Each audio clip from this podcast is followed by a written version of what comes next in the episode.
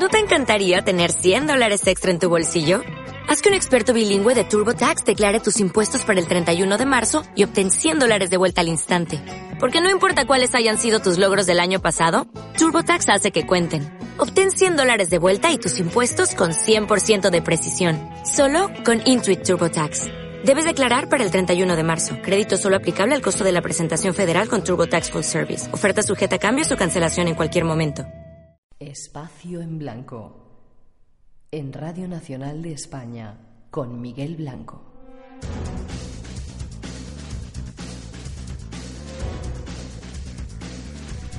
Tres y cinco, dos y cinco en las Islas Canarias, segunda hora del Espacio en Blanco.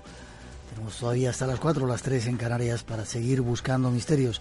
Nuestro primer invitado, Javier Sierra, y estamos haciendo un viaje por alguna de sus obras y sobre todo por sus, los muchos misterios que ha investigado. Después iremos a lugares para pasar miedo y David Cuevas nos llevará a hablar de uno de los padres de la ufología. 900-137-137 nuestro teléfono. Gracias a todos por seguir ahí en directo. Y escuchamos una cosita para seguir con pirámides. Para que se dieran a luz estas construcciones. Es realmente fantástico.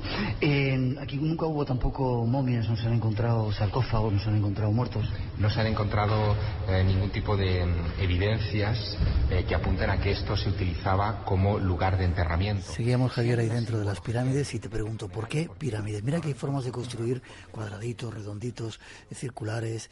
¿Por qué pirámides de repente ahí en Egipto y bueno, en otros muchos parece lugares del planeta? Mi conclusión particular para esa pregunta es que mm, a Egipto le faltaban montañas.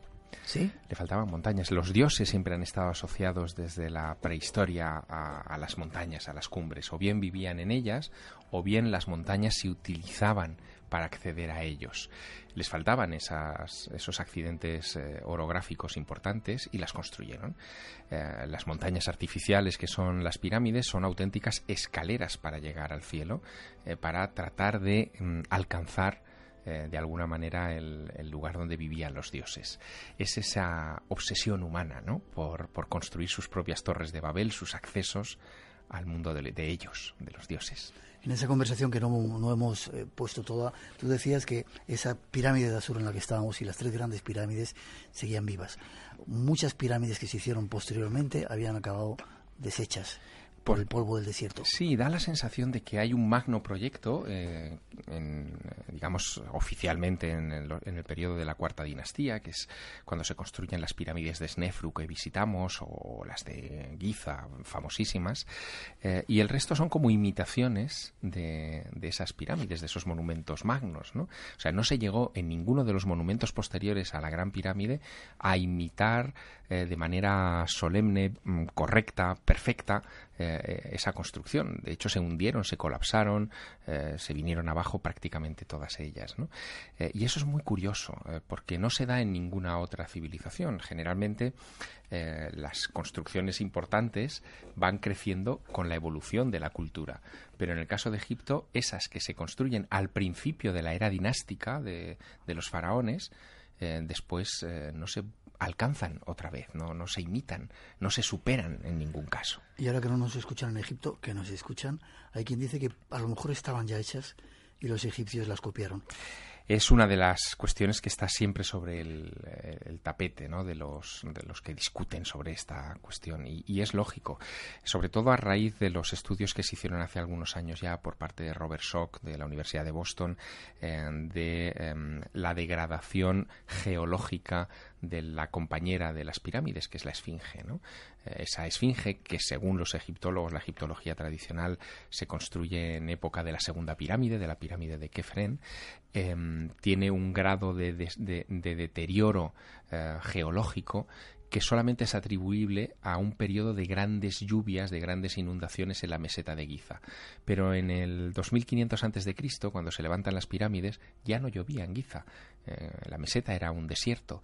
Había que retrotraerse a una época muy anterior, probablemente el 7, entre el 7 y el 9000 antes de Cristo, para encontrar época de lluvias en esa zona. Si la esfinge se deterioró, se erosionó en el 7 o el 9000 antes de Cristo, quiere decir que es mucho más antigua que el propio Egipto. Y ahí es donde está el misterio. Eh, si queréis saber más, libros de Javier Sierra 3 y 10, 2 y 10 en las Islas Canarias. Todavía nos quedan, bueno, quedan muchos misterios, pero queremos analizar otro antes de que se vaya. Espacio en Blanco. Tu cita con lo desconocido. En Radio Nacional. Con Miguel Blanco.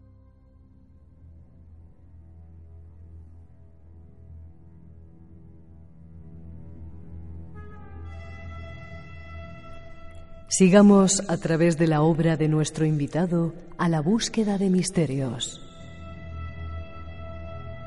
En su obra, El ángel perdido, nos da algunas pistas de nuestro pasado. Fueron muchos los hombres de ciencia que a lo largo de la historia trataron de comunicarse o de establecer algún tipo de contacto con la divinidad. Isaac Newton, Emmanuel Swedenborg, Paracelso, Roger Bacon o el mismo John Dee son ejemplos de esta milenaria búsqueda del ser humano por dar respuesta a dos preguntas esenciales. ¿De dónde venimos y a dónde vamos?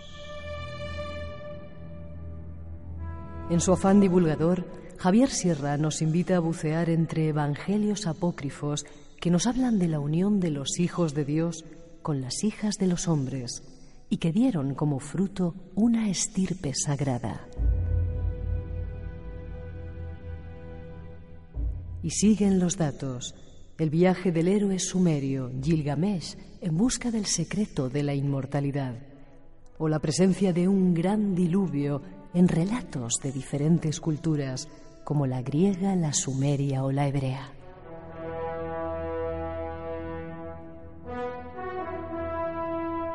las profecías sobre el fin del mundo o la existencia de un lenguaje universal que nos permitiría comunicarnos con los ángeles y mucho más. ¿Están los ángeles entre nosotros?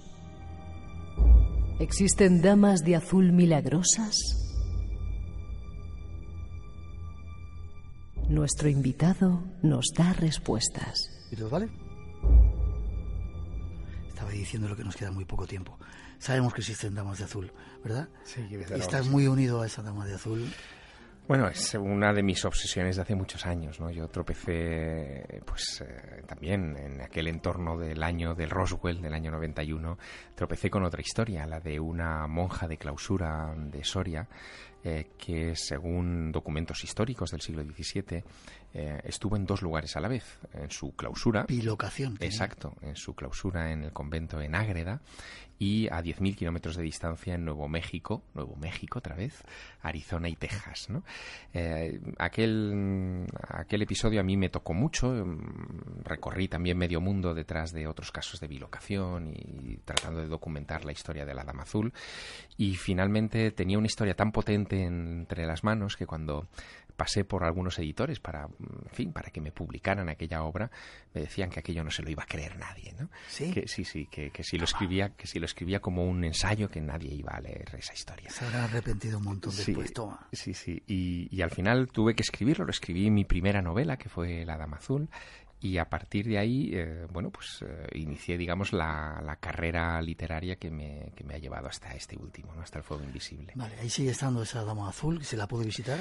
Sí, sigue estando. De hecho, eh, cualquiera que se acerque mañana al convento de la Concepción de Ágreda va a poder encontrarse dentro de la iglesia del convento, que está abierta a todo el que la visite, en una urna de cristal, el cuerpo incorrupto de esta Sor María de Ágreda. Y en el pequeño museo que hay junto a, ese cuerpo eh, van a encontrar los documentos, copias, por ejemplo, del informe que el rey Felipe IV mandó imprimir en 1630, donde se contaba la historia de estas bilocaciones y que tanto le sorprendió a su majestad y a toda la corte de aquel tiempo.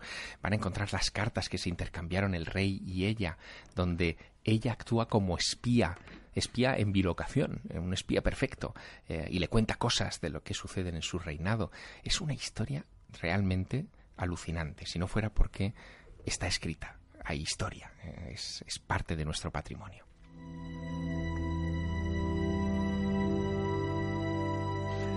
Para terminar escribiste El ángel perdido. ¿Existen ángeles entre nosotros? Bueno, yo vi algunos suelto ya por aquí. ¿Existen ángeles entre nosotros? Sí, yo siempre me he preguntado, siempre me he hecho esa pregunta y, siempre me he respondido afirmativamente. Claro que existen, ¿no? Eh, otra cosa es qué son o quiénes somos, porque yo creo que nosotros mismos somos también parte de esos ángeles. Eh, mi novela del ángel perdido arrancaba con una cita del Génesis donde se contaba cómo los hijos de Dios se mezclan con las hijas de los hombres. Es un relato rarísimo donde se habla de que los ángeles tienen corporeidad, corporeidad física, como para mezclarse genéticamente con nuestra especie.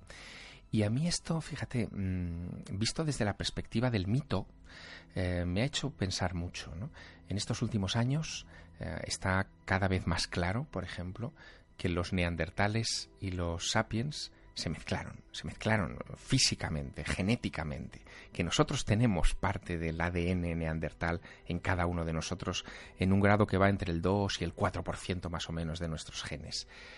¿Y si estos mitos que hablan de la mezcla de unos y de otros nos están hablando de eso, de esa mezcla entre distintas especies humanas, que es algo que no hemos podido explicar todavía en el pasado remoto de nuestra, de nuestra historia. Pensemos que mm, lo que conocemos de nosotros mismos, gracias a la escritura, es muy poco y es un arco de tiempo muy reducido y muy reciente. Toda la prehistoria, que es enorme, eh, está por escribir y la conocemos solo por mitos y los mitos nos dan pistas y a lo mejor las pistas tienen que ver con esas mezclas entre humanidades.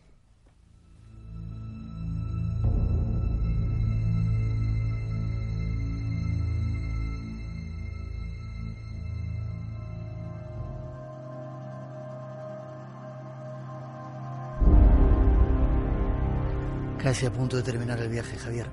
¿Inventaste o no sé dónde te sacaste de tu chistera esa mágica que tienes, la ocultura?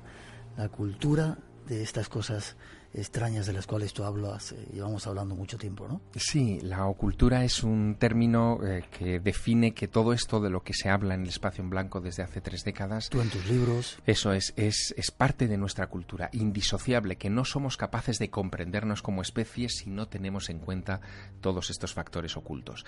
Me parece que es un buen neologismo, eh, ocultura nos define muy bien, y es un neologismo que yo ahora estoy defendiendo mucho, ¿no? el año pasado organicé en un primer encuentro internacional de ocultura trayendo a expertos en estas cuestiones de todo el mundo. Este año, en octubre, voy a repetir otra vez en León. Entre el 10 y el 13 de octubre se va a celebrar el segundo encuentro internacional de ocultura y van a venir expertos también internacionales a hablarnos de esta cuestión. Y creo que, hay que ir por ese camino, ¿no? El, el no, no avergonzarnos porque prestamos atención a, entre comillas, estas cosas. Al contrario, estas cosas son cosas de todos, son nuestras cosas, somos nosotros. Y quizá ahí esté el origen y la respuesta a muchas de las preguntas que nos hacemos. Sin duda. Gracias Javier por tu ejemplo, por haber estado en el programa, por tu trabajo, por, por, por tantas cosas que hemos vivido y las que nos quedan por vivir juntos, sobre todo eso por tu trabajo y por tu ejemplo. Gracias a ti, Miguel. Pero no te vayas.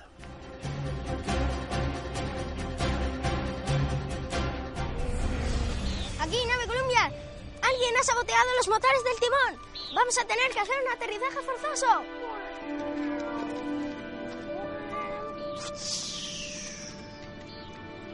Perfecto, Columbia. La autorizamos para el aterrizaje. ¡Vamos a aterrizar! Soy Javier Sierra. Cuando era niño, empecé a hacerme preguntas. Llevo toda la vida buscando respuestas. Qué bonito, Martín, ¿eh? Sí. ¿Hacías de tu papá? Sí. ¿Cómo fue la historia? Estaban buscando a un niño que, si quieres me lo explicas tú, Javier. Esto es una serie que se ha hecho un poco sobre toda tu historia, sobre tu vida, en un canal de televisión. Sí, se hizo para Movistar, se estrenó estas pasadas Navidades, son seis capítulos que se llaman Otros Mundos, en donde em, eh, contaba eh, cómo fue mi aproximación al mundo de las grandes preguntas, eh, que empieza como en todos nosotros, en la infancia. Y efectivamente buscábamos un niño que hiciera de Javier Sierra, de Javier Sierra de 10 años. Y lo tenías al lado. Y sí, lo teníamos al lado, pero nos dedicamos a hacer castings a un montón de niños y ninguno nos contaba las historias como queríamos que nos las contase, ¿no? Y de repente a Martín, eh, bueno, un día vino al casting, se puso allí delante de las cámaras y, nos contó una historia y, nos, bueno, yo me vi reflejado, claro, evidentemente, ¿no? Así que, hizo de, su papá. Qué bien lo hiciste, qué bien lo hiciste, Martín. Eh, como no tenemos mucho tiempo, tus grandes misterios, ¿cuáles son, Martín? Yo tengo muchos. Entre ellos hay bastantes ufológicos. Yo soy muy ufológico. ¿Te gustan los ovnis? Mucho, mucho. ¿Has visto alguno? Vimos una vez, pero no, no sé si fue un ovni, un avión, no sé. Algo raro. Vale, ovnis. ¿Algún otro misterio que te interese, que te haya gustado, que te guste? Pues Egipto me gusta también. Ha estado en Egipto, sí. sí, ¿Has estado dentro de la pirámide también ya? Sí, hemos estado. Qué chulo, ¿eh? ¿Y? ¿Hay algún caso así que te guste especialmente? Bueno, está el de Kelly Hopkinsville. Eh, ¿Qué es eso? el 21 de agosto de 1955. Luego está el de Juan Sillero, eh, Kimberly, las cuevas de Kimberly en Australia. Hay muchos. Miles. Roswell. Bueno, Juan, Juan Sillero es un caso de un aterrizaje ovni en, la, en Gallarta en los años 70, muy, en fin, muy impactante. Kelly Hopkinsville fue un caso eh, con el que se acuñó un término que todavía hoy se utiliza en la prensa, el de Little Green Men, los pequeños hombrecillos verdes. Fue un caso en el que un grupo de granjeros en el año 55 se liaron a tiros con unas extrañas criaturas eh, que les asediaban fuera de su cabaña eh, y que mm, terminó implicando a las autoridades en una investigación que nunca llegó a un punto eh, definitivo y que a mí me impactó, en fin, mucho, que reconstruimos en esta serie de otros mundos y que, claro, ahí aprovechó Martín para, para empaparse bien de él. ¿Te gustaría algún día entrar en contacto con esos seres, verlos? A mí me dan un poco de miedo. Sí. Las cosas como son. Pero sí, me gustaría. Y preguntarles cosas, si pudieran hablar como yo. Vale, a ver si lo hacemos juntos, ¿vale? Mm. Te voy a pedir un favorcito. Vamos a poner un poquito de música. ¿Nos dejas un saludo diciendo tu nombre, un saludo para los oyentes del Espacio en Blanco? Hola, soy... ¿Sí? Deja que pongamos un poquito de música y lo grabamos.